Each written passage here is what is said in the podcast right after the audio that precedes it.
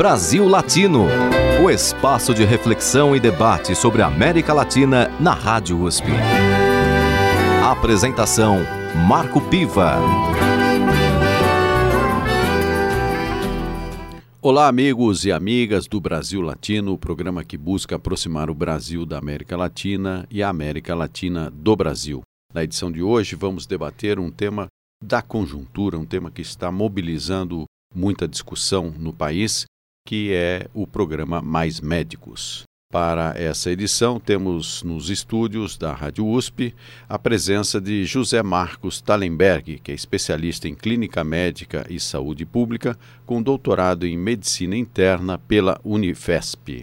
Ele é supervisor do programa Mais Médicos em Franco da Rocha, uma cidade aqui da Grande São Paulo. Ele é supervisor desde 2014, portanto, quase desde o início do programa Mais Médicos. Bem-vindo ao Brasil Latino, Zé Marcos. Eu que agradeço, Marco, agradeço aos ouvintes também. Vamos começar um pouco com uma informação meio básica, porque normalmente quando se tem um debate muito intenso na sociedade, é até natural que as posições fiquem muito extremadas e não se conheça ou se perca de vista o que é exatamente um determinado assunto. E nesse caso específico, você que está praticamente desde o início no programa Mais Médicos, você poderia explicar para os nossos ouvintes o que significa esse programa? Claro. Como o próprio nome já diz, o programa Mais Médicos ele tem como fulcro principal o provimento de médicos para atenção básica do Brasil todo, a atenção básica que é vista como um, um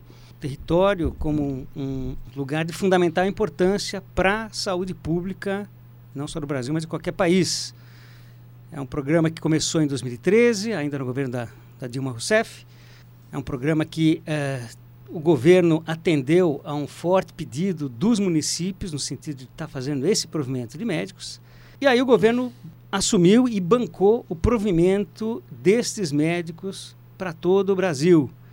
Esse programa ele foi na verdade além do provimento de médicos também. Você não basta você colocar médicos, você tem que fazer um programa sustentável para tanto. Então você tem que dar supervisão para esses médicos, uma supervisão que é uh, organizada e dirigida por instituições de ensino, né? no caso aqui eu trabalho para a Casa de Saúde Santa Marcelina, que é bastante conhecida, especialmente na zona leste de São Paulo, e também aumentar o número de médicos no Brasil, né? que os médicos uh, de modo geral estão concentrados nos grandes centros, faltam uh, nas periferias e nos grotões do Brasil, e para tanto o programa também ele, ele pensa, ele foi planejado para estar tá fazendo escolas médicas nos lugares que necessitam e também com uma atenção voltada para a atenção básica. O foco dessas escolas também seria a atenção básica, né, que, como eu disse, é, o, é, é a grande deficiência na, na saúde pública do Brasil.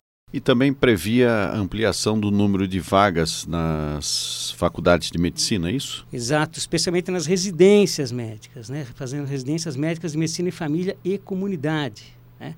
Parte impor importante do programa também, Marco, é as contrapartidas que o programa exige dos municípios, que não é só dar, os municípios também têm que fornecer essas contrapartidas, como por exemplo, além de uh, prover o, o aluguel das residências para esses médicos e da conexão uh, para a internet para esses médicos, já que eles também têm que fazer cursos de educação à distância, com encontros presenciais, mas principalmente educação à distância, os municípios também têm que uh, estabelecer estratégia de saúde de família para esses municípios, que é a melhor porta de entrada reconhecida para o Sistema Único de Saúde né? Para tanto, tem que contratar as equipes de família, tem que contratar os agentes comunitários de saúde, ou seja, vai muito mais além do que o nome diz, que é simplesmente prover mais médicos.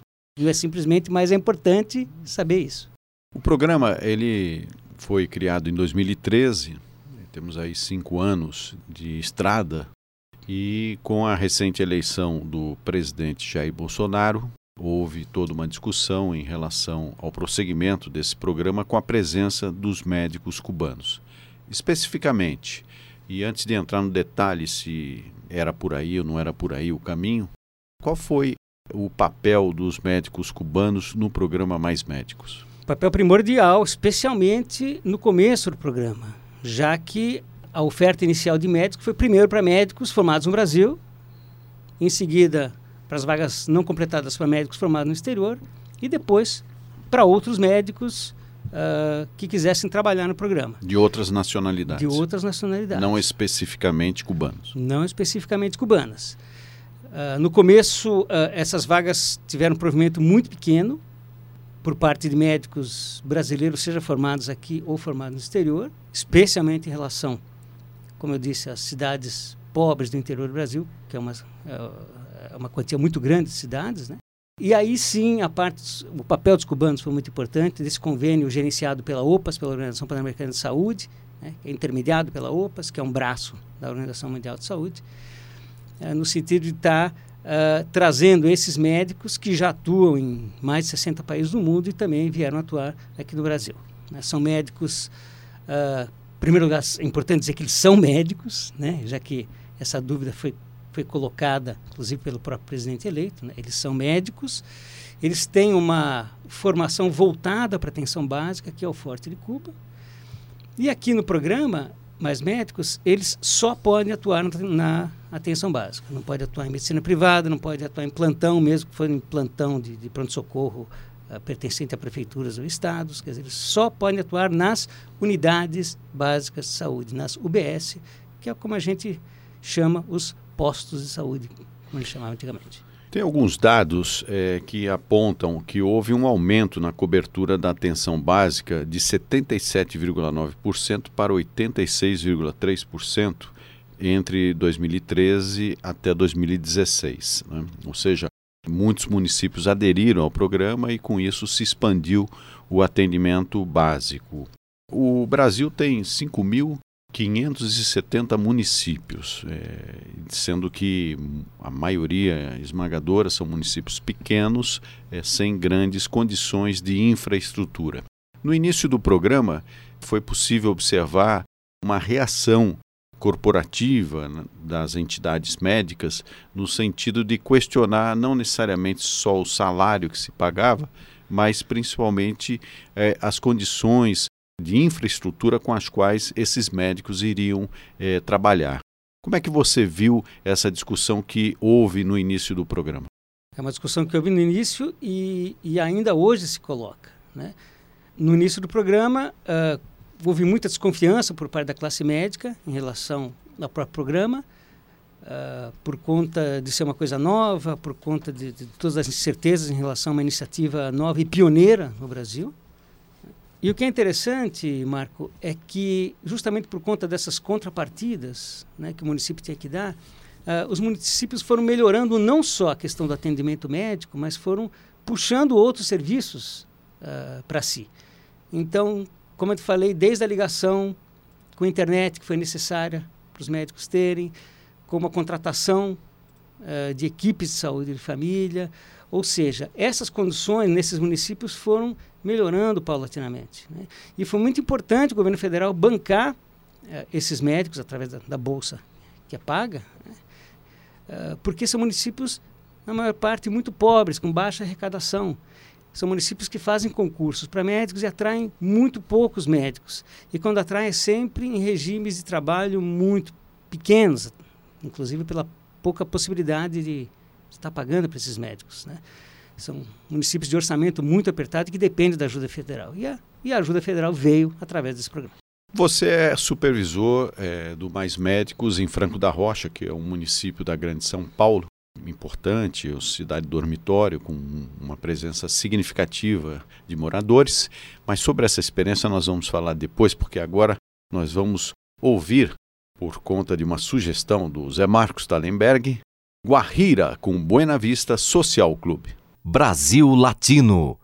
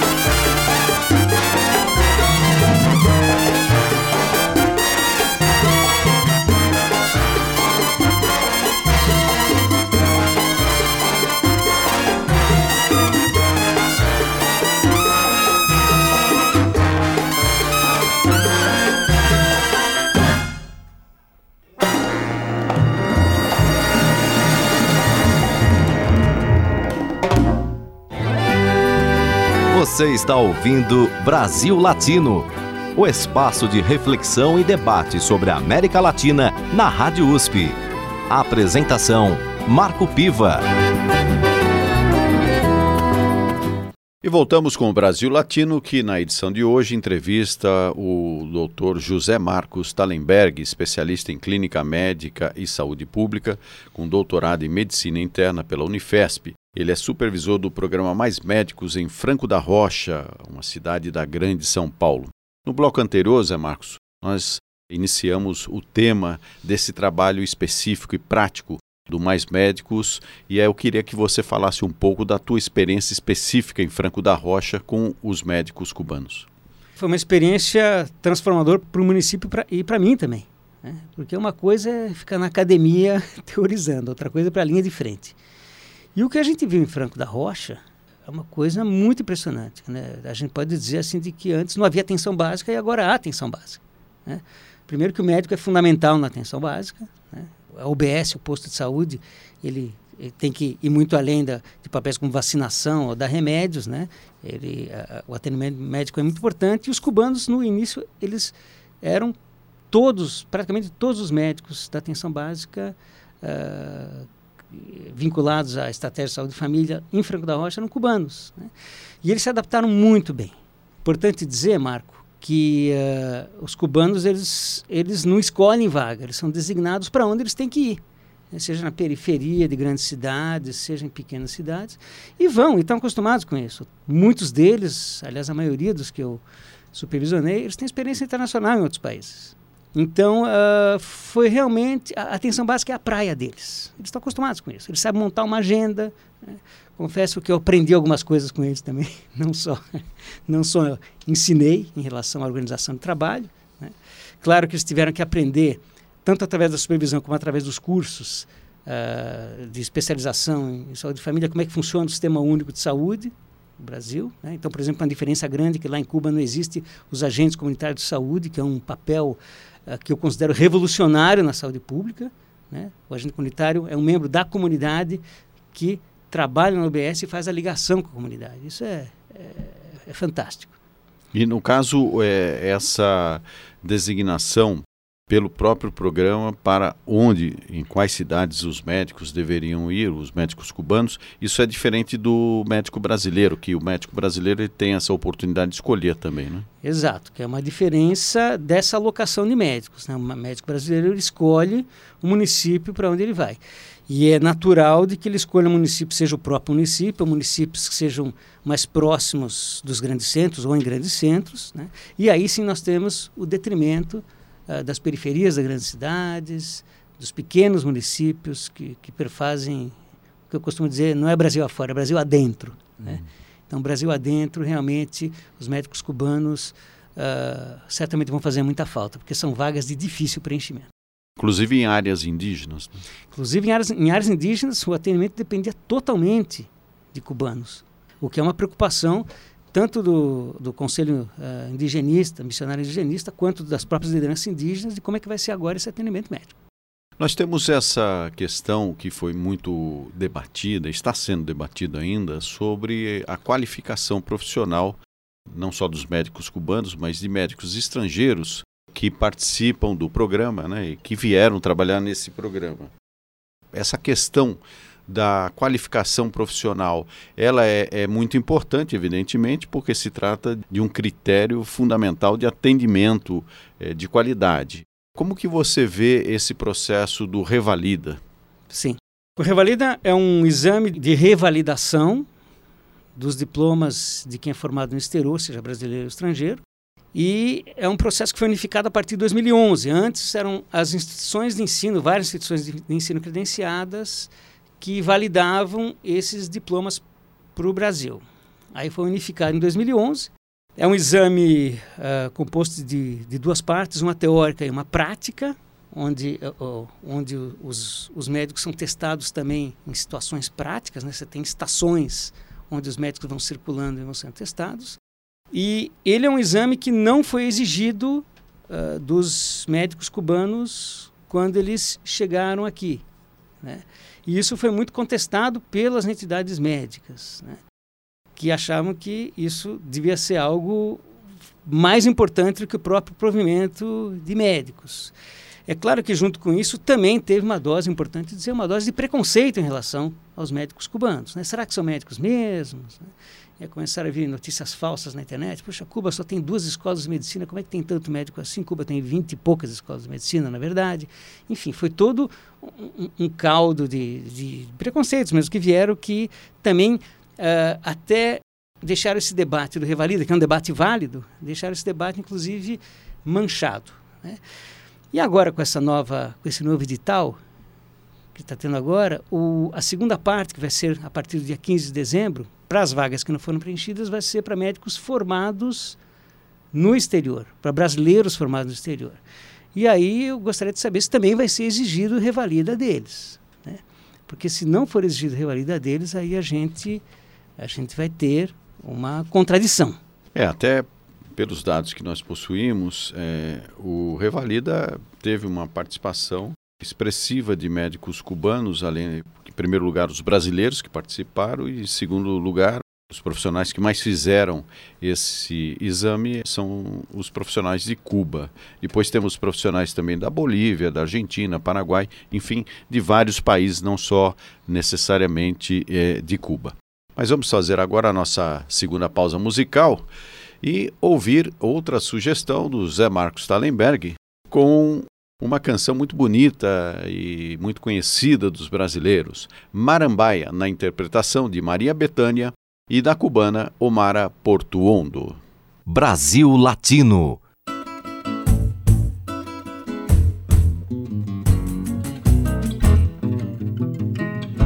Eu tenho uma casinha lá na Marambaia, fica na beira da praia, só vendo que beleza. Tem uma trepadeira que na é primavera fica toda florescida de brincos de princesa. Quando chega o verão, eu sento na varanda, pego meu violão e começo a tocar.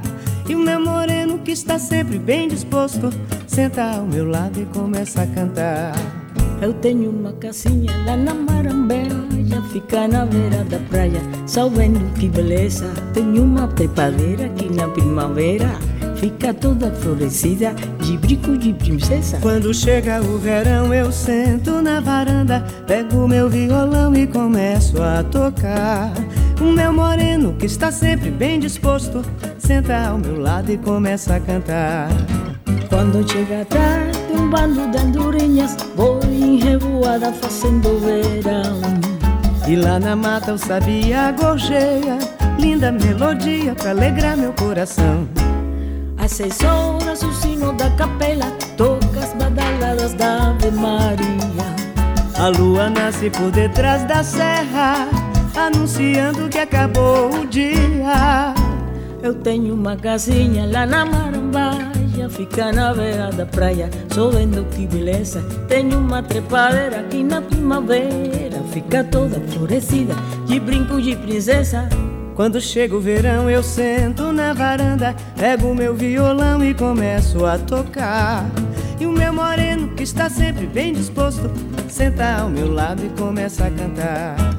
Quando chega tarde, um bando de andorinhas Vou em revoada fazendo verão E lá na mata o sabia gorjeia Linda melodia pra alegrar meu coração Às seis horas o sino da capela Toca as badaladas da Ave Maria A lua nasce por detrás da serra Anunciando que acabou o dia Eu tenho uma casinha lá na Marambaia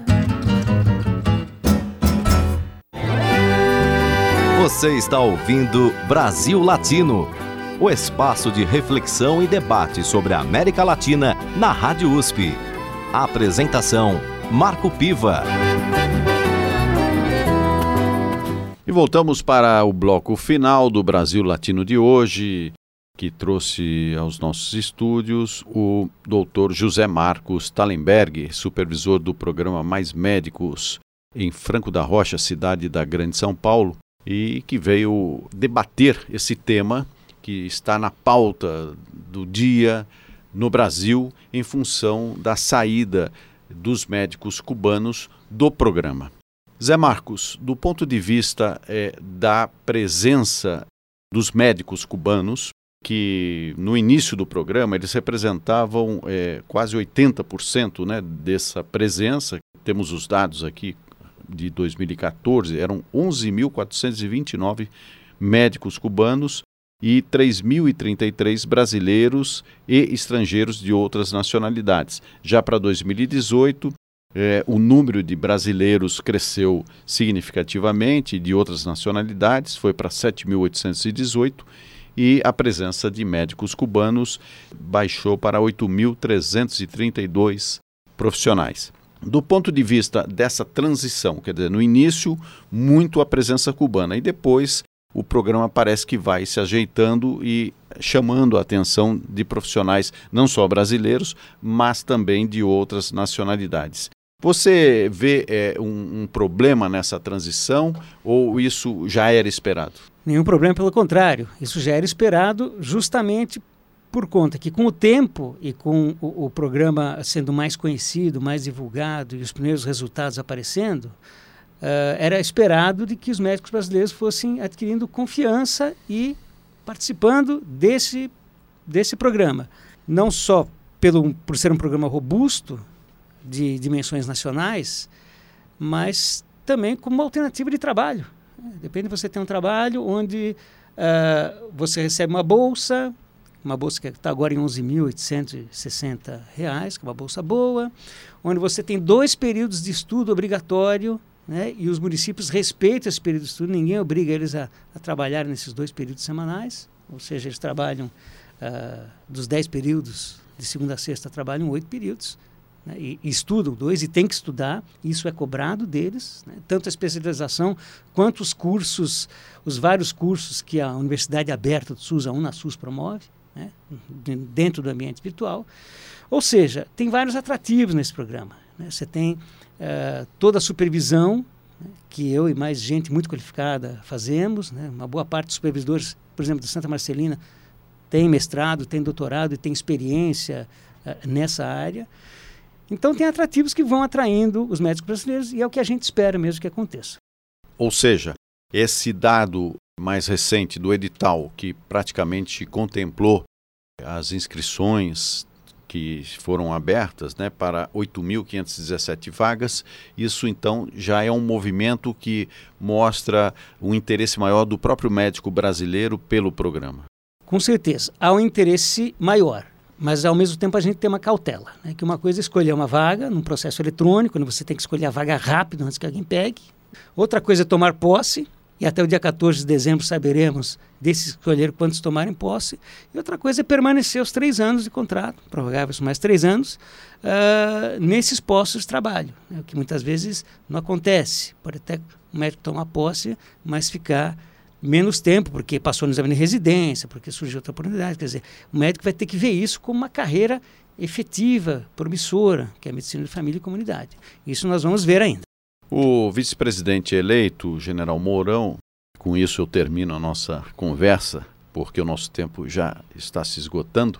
O general Mourão disse numa entrevista que espera que pelo menos metade dos médicos cubanos decidam permanecer no país. Você que trabalhou diretamente com eles, você compartilha dessa opinião do vice-presidente eleito? Não, não compartilho por conta do que eu ouvi dos médicos cubanos. Né? Uh, muita gente fica preocupado se a gente ouve, ah, são todos comunistas, escravos do sistema, outros falam, não, são todos, todos que vão querer ficar aqui, porque aqui é melhor do que em Cuba. Né? E o que a gente vê é muito diferente. Uma médica resumiu bem por que, que eles estão aqui. Nós estamos aqui para melhorar a nossa vida em Cuba.